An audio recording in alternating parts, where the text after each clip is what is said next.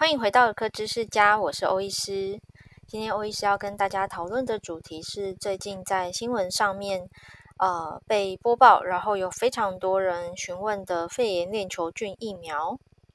因为现在新冠肺炎疫苗还不够普及哦，所以很多人很紧张。那新闻一一报道这个有别的疫苗也可以预防这个重症，就纷纷打电话或者是在粉丝团留言询问。那今天要讲的这个是十三价肺炎链球菌疫苗，它虽然不能预防 COVID-19 的感染，可是呢，研究发现有接种过十三价肺炎链球菌疫苗的成人，他新冠肺炎的诊断率、住院率跟死亡率分别只有一般人的大概三分之二，也就是下降了三分之一的危险性的意思。口语化的来说，就是它可以预防重症，并且降低死亡率哦。那肺炎链球菌疫苗事实上有两种，我们新闻中讲的这个十三价呢，它全名叫做十三价结合型肺炎链球菌疫苗。那另外一种是二十三价。全名是二十三价肺炎链球菌多糖体疫苗，两个疫苗是不一样的哦。十三价防护的呃，这个肺炎链球菌是十三种血清型，所以它叫十三价。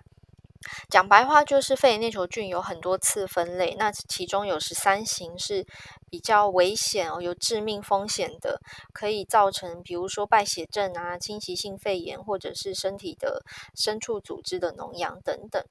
那十三价肺炎链球菌疫苗呢，它就是针对六周以上的婴儿有提供防护力，二十三价则是两岁以上的儿童才能够接种哦。那一般是高风险族群才需要打到二十三价，不然一般的孩子其实打十三价就可以了。那这两个疫苗除了这个价数不一样之外呢，其实它还有一个差别是它这个在免疫系统上引起的反应不一样。十三价肺炎链球菌疫苗，它活化的是我们免疫细胞当中的 T 免疫细胞。T 免疫细胞被活化之后，身体呢会产生免疫记忆，意思是说，除了打疫苗的当下有免疫反应之外，将来身体遭遇这个真正的肺炎链球菌攻击的时候，它这个免疫记忆会让我们的免疫系统迅速产生反应，保护力长达十年。但是二十三价疫苗，它活化的却是免疫细胞当中的 B 免疫细胞，没有办法产生免疫记忆，所以它大概整个疫苗的防护力只有五年哦。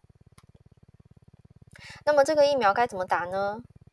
十三价肺炎球菌疫苗在台湾其实已经是公费给孩子接种了，那公费开始的年年份是一百零五年的四月。所以在一百零五年四月之后呢，五岁以前的孩童，他们在不同的年龄层有不同的接种方式，至少都打过一剂十三价肺炎链球菌疫苗了。所以家中的孩子如果现在是五岁以下的，基本上你的孩子保护力都是足够的哦。但是如果是五到十八岁的这一群儿童青少年呢，当年他们可能没有这个公费疫苗。那有一些家长其实会选择自费接种，所以呃，可能五到十岁左右的孩子，呃，这个儿童手册你可以去翻开来看哦，他们小时候可能就已经打过十三价肺炎链球菌疫苗。那如果是一百年四月以后出生的孩子，就是我刚刚讲这个五岁内的孩子，基本上他已经打过公费的，不管他是打三剂还是有多自费一针，总共打四剂。都不用再额外接种十三价肺炎链球菌疫苗了。那如果是五到十八岁的孩子，小时候可能自费接种过，那这个时候我们就可以看一下这个手册上面呃写的字或者是贴的贴纸哦，他当年打的是十三价吗？如果不是的话，有可能打过的是七价的肺炎链球菌疫苗。七价疫苗其实是十三价的前身哦，就是呃十三价防护力更广嘛。那旧一点的疫苗是七价，所以如果您的孩子小时候打过的是七价疫苗，不管他打过几针，我都会建议现在呢可以让他追加一剂十三价的肺炎链球菌疫苗。那如果是成人呢？孩子十八岁以下都有疫苗防护，可是成人我们其实小时候没有这种疫苗可以打嘛，所以我会建议，呃，在这个疫情当下哦，成人其实是可以自费接种一剂十三价肺炎链球菌疫苗的。至于六十五岁以上的长者，假设他从来没有接种过这个疫苗，我们也建议他要接种。原因是六十五岁以上长者他们的免疫系统是比较脆弱的，所以每年在流感疫苗施打的季节啊，都会特别强调这个五岁以下跟六十五岁以上长者是特别需要保护的一群。所以如果家里有六十五岁以上长者，您确定他以前没有打过这个疫苗的话，我们也建议自费接种。那另外一个二十三价疫苗，其实也是针对长者哦。如果呃现在要接种十三价的疫苗，那会建议一年过后，明年此时哦，让他接种二十三价。不过二十三价疫苗，其实在七十五岁以上，在台湾是公费的，所以如果是六十五到七十五岁之间的长者呢，可以提前先自费接种二十三价。简单来说，就是先打十三价，隔一年再打二十三价。那假如说这个长者是已经打过二十三价疫苗了，但是还没有打过十三价疫苗的话，那么建议他间隔上次打二十三价这个疫苗一年之后就可以打十三价。所以举例假设，呃，家中的长辈六十八岁，然后他去年的十月份打过二十三价疫苗，那就会建议今年的十月份再打十三价疫苗，来增加这个防护力哦。不过，这个十三价疫苗有一些人是不适合接种的，包含了孕妇，还有六周以下的婴儿，因为要六周以上的月龄才可以打嘛。那再来就是有一些呃正在生病、疾病啊、发烧啊的状态下，医生也会评估这样的状态是不适合接种疫苗的。除此之外，如果呃曾经打五合一疫苗、四合一疫苗或者三合一疫苗。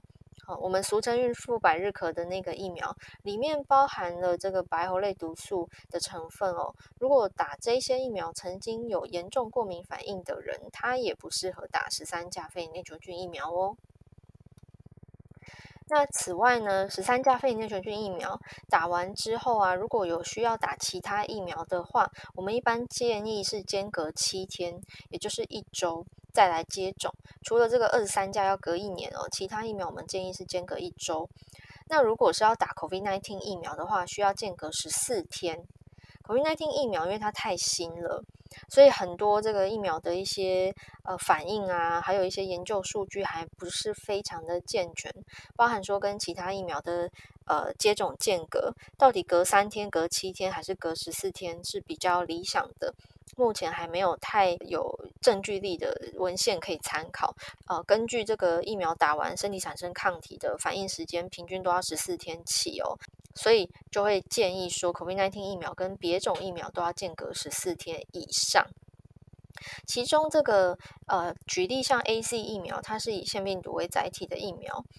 目前也是因为对它了解还不够深，所以不确定说，如果跟其他活性减毒疫苗间隔不满一个月来接种的话，会不会产生不好的呃抗体反应，就是说效果减弱。所以如果是 AZ 这种。腺病毒为载体的疫苗，就会建议跟别种活性减毒疫苗要间隔二十八天。但是十三价肺炎球菌疫苗它是不活化疫苗，所以即便打了 AZ，也只需要间隔两周就可以打十三价疫苗了。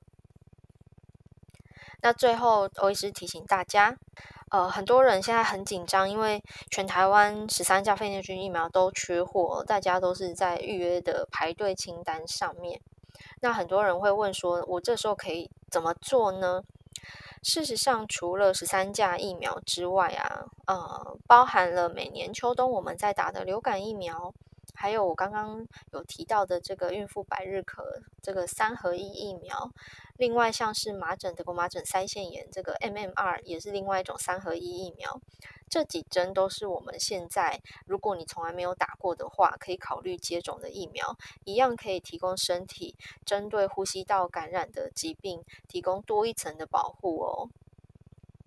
如果关于疫苗施打这个年龄啊、性别啊，还有这个施打条件不太确定自己能不能打，请大家呢，呃，就近在您原本就医的医疗院所咨询您的家庭医师哦，因为他会是比较了解您身体状况的医生，或者是有一些特殊疾病、呃，慢性疾病的患者，有定期在医院追踪的患者呢，也建议跟您的主治医师咨询。看看呃这些呃额外提供保护力的疫苗，到底您的现况适不适合施打哦？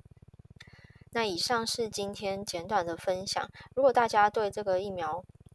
还有呃其他问题，或者是想要文字化的微教内容的话，欧医师会把我之前写的这个微教文章哦做的投影片的连接放在今天节目的说明栏里面，欢迎大家点进去看。那也欢迎分享这一集给你周遭的亲朋好友，让他们有更多的了解。也祝福大家在疫情期间能够呃保持平安健康。那也请大家。没事，真的尽量少出门，好好宅在家哦。端午节尽量不要这个南北交流移动，以免把这个病菌扩散开来了。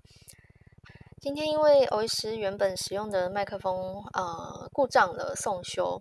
那所以我用的是比较普通的耳麦哦。希望这个音质没有让大家太不舒服，请大家呃多包涵，